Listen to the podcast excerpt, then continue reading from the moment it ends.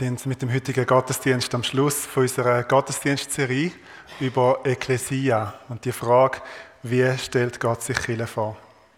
Und wir haben in den letzten Wochen geredet über ganz verschiedene Aspekte.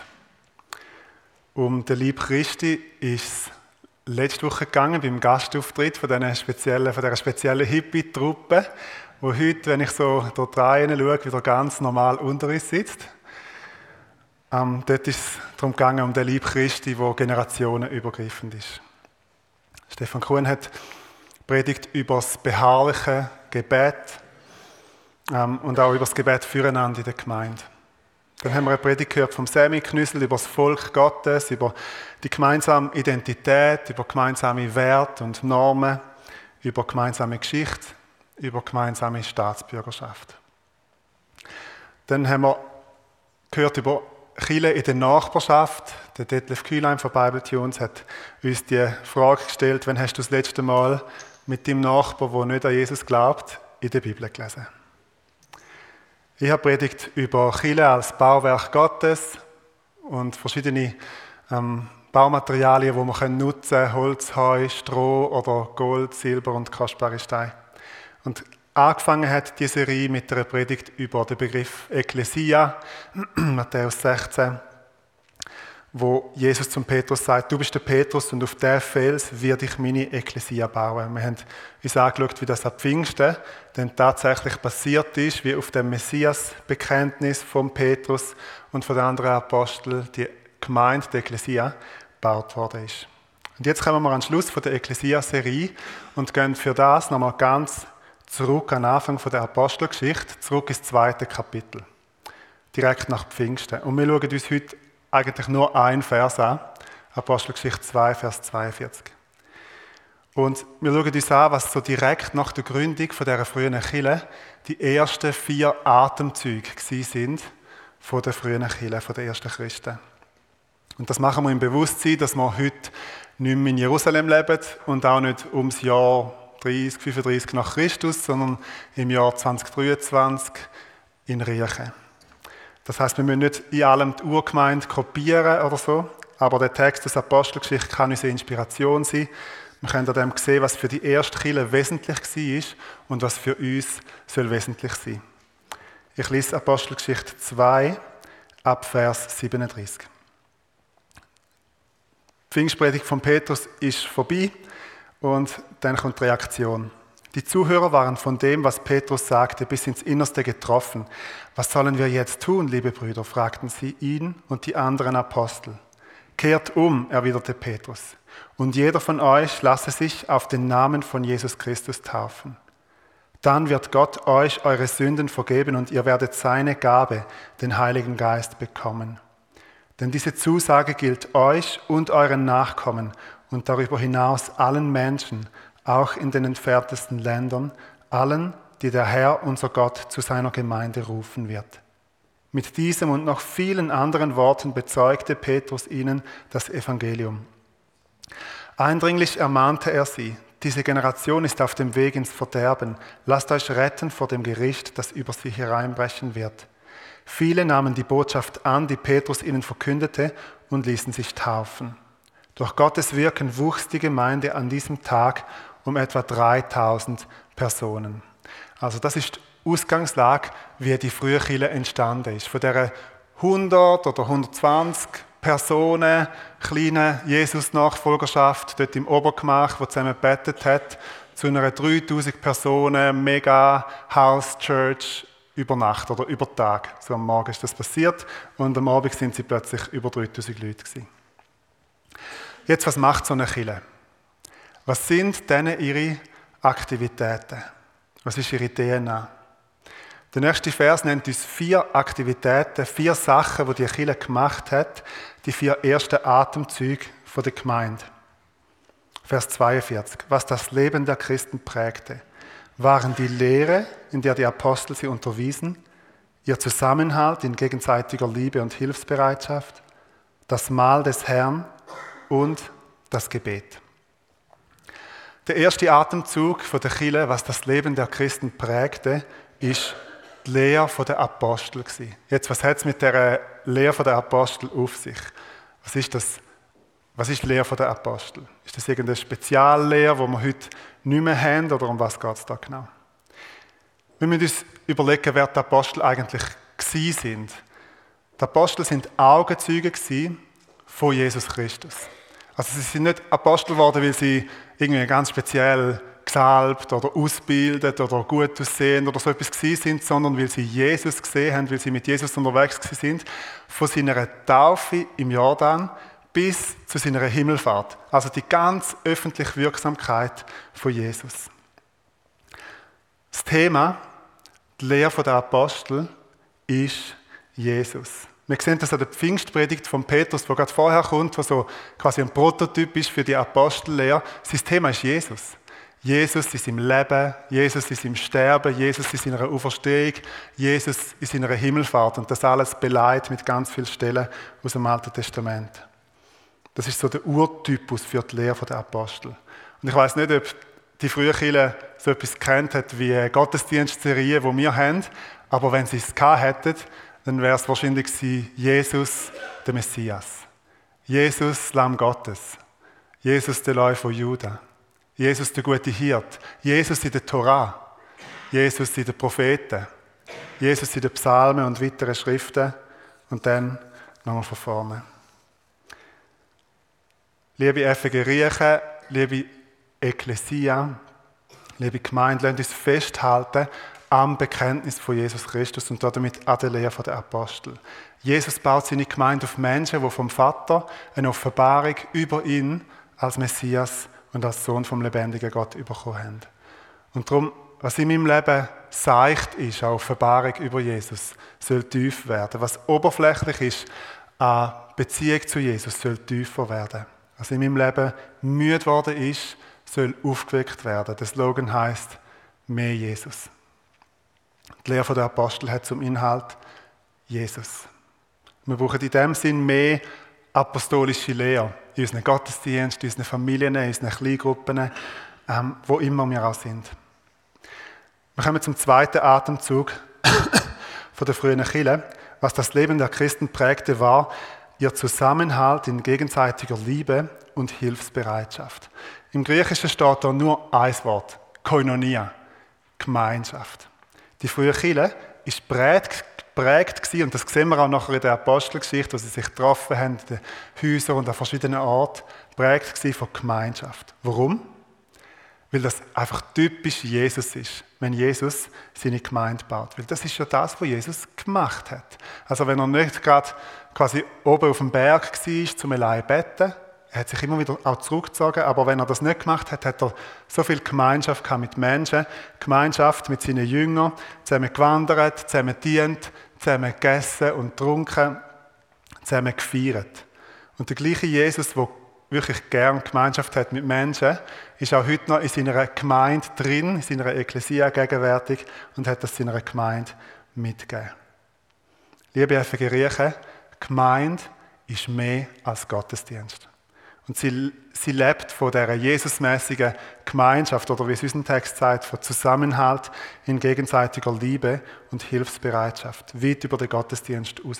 Ist es etwas, wo das Leben der Christen prägt. Und ich finde das in erster Linie sehr entlastend.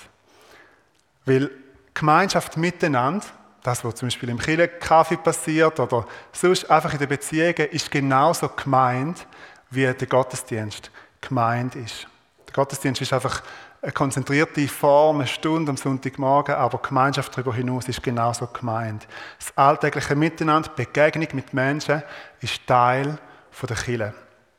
Es ist nicht quasi die Überbrückung, bis wir uns wieder so echt und offiziell und richtig treffen am Sonntagmorgen, sondern es ist 100% gemeint. Und es steht gleichwertig neben der Lehre der Apostel in unserem Text.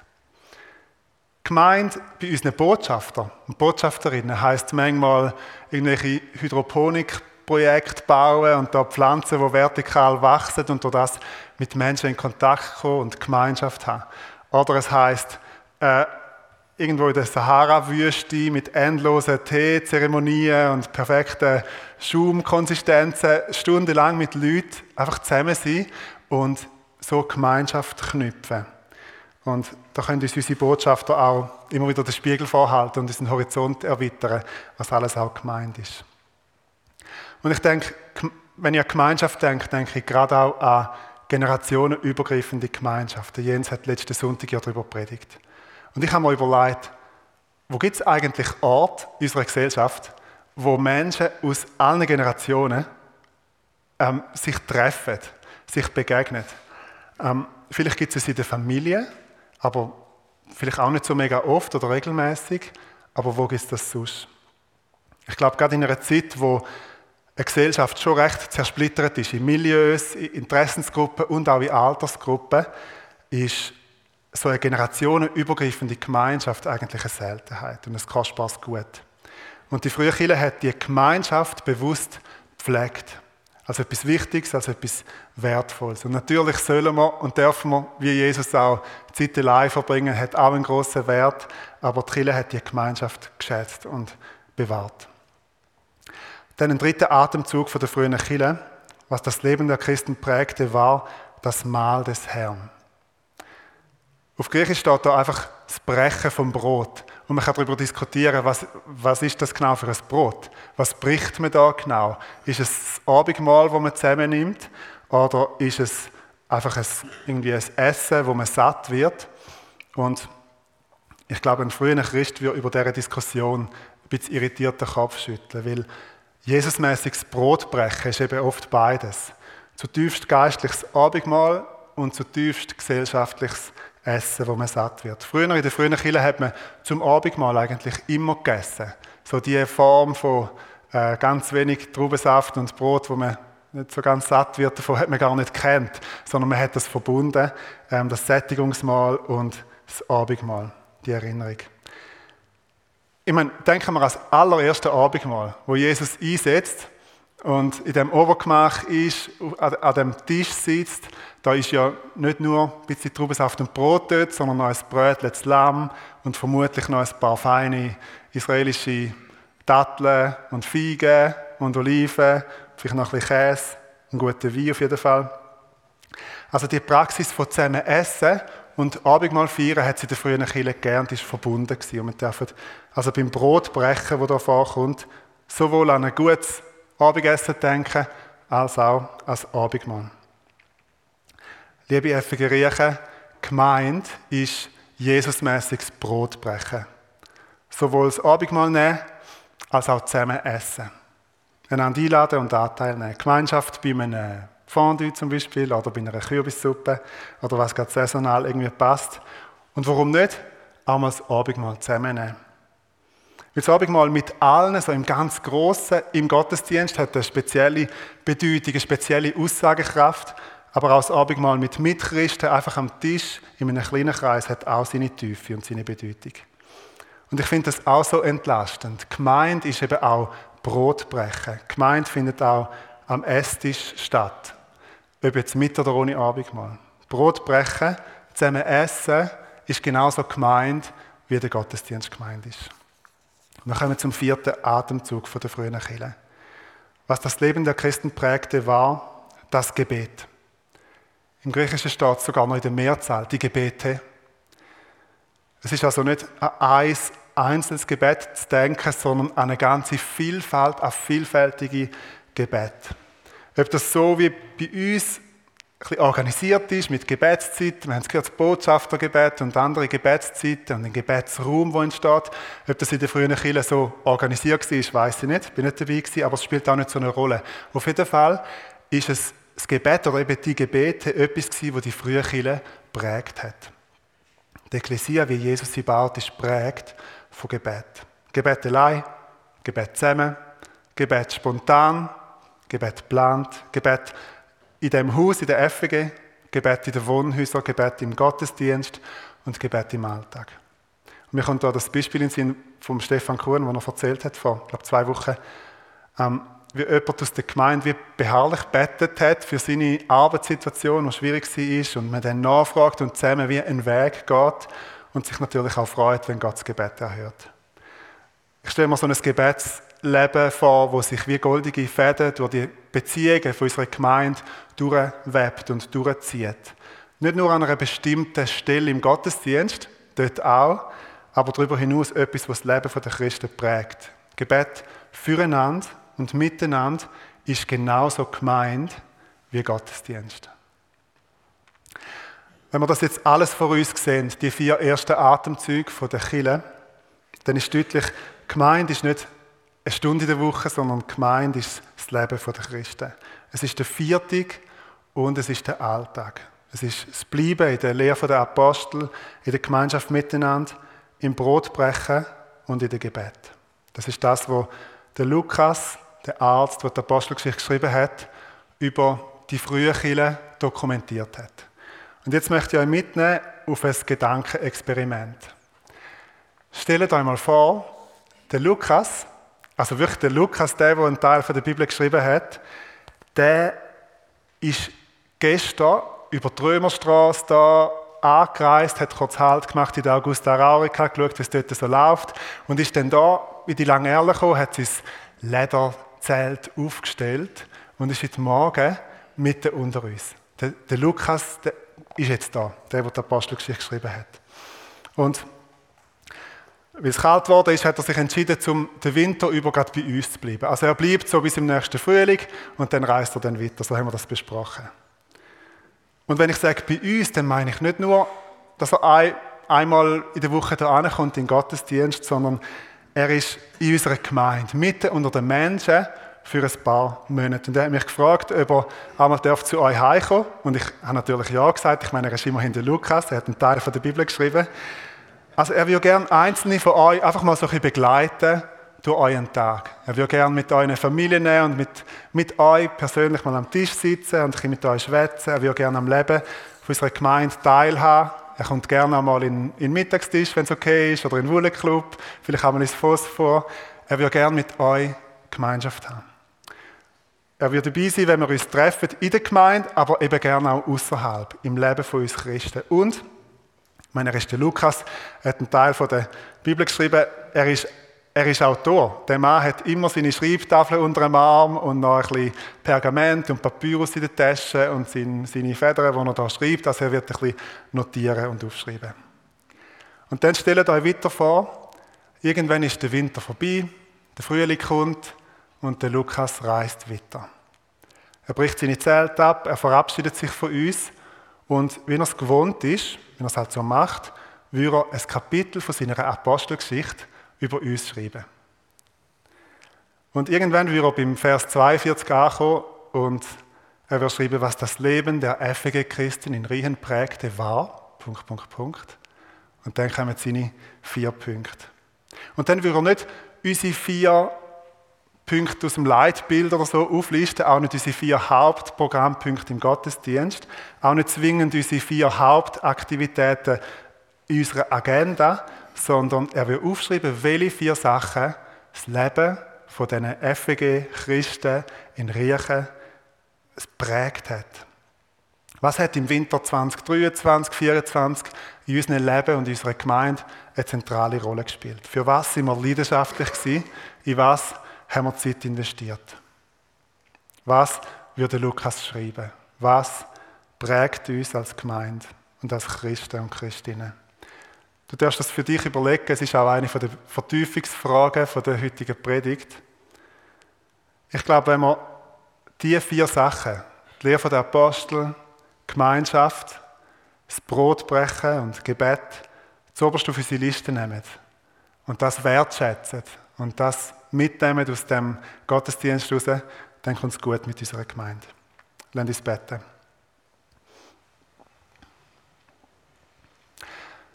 Jesus, wir danken dir von Herzen, dass du deine Gemeinde gegründet hast, dass du weitergehst, auch über deinen Tod Verstehung und Himmelfahrt raus, mit einfach Gemeinschaft zu haben mit Menschen.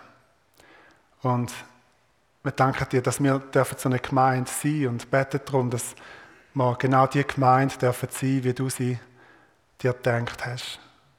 Und wir danken dir von Herzen für deine Treue, für den Weg, wo du mit uns gehst, für deine Liebe für uns. Und wir wollen darum beten, Herr, dass unsere apostolische Lehre, die Lehre über dich zunimmt, unter uns, im Gottesdienst und darüber hinaus. Wir beten, dass Gemeinschaft darf, ähm, zunehmen, gegenseitige Unterstützung noch mehr darf wachsen, über alles, was schon wunderbar ist und darf sein, im Gottesdienst und darüber hinaus. Wir beten darum, dass ähm, das Brotbrechen darf zunehmen, Gemeinschaft haben miteinander am Esstisch, beim Essen, das Abendmahl nehmen, uns, ja, dich willkommen heißen, dich aufnehmen in unserer Mitte, im Gottesdienst und darüber hinaus.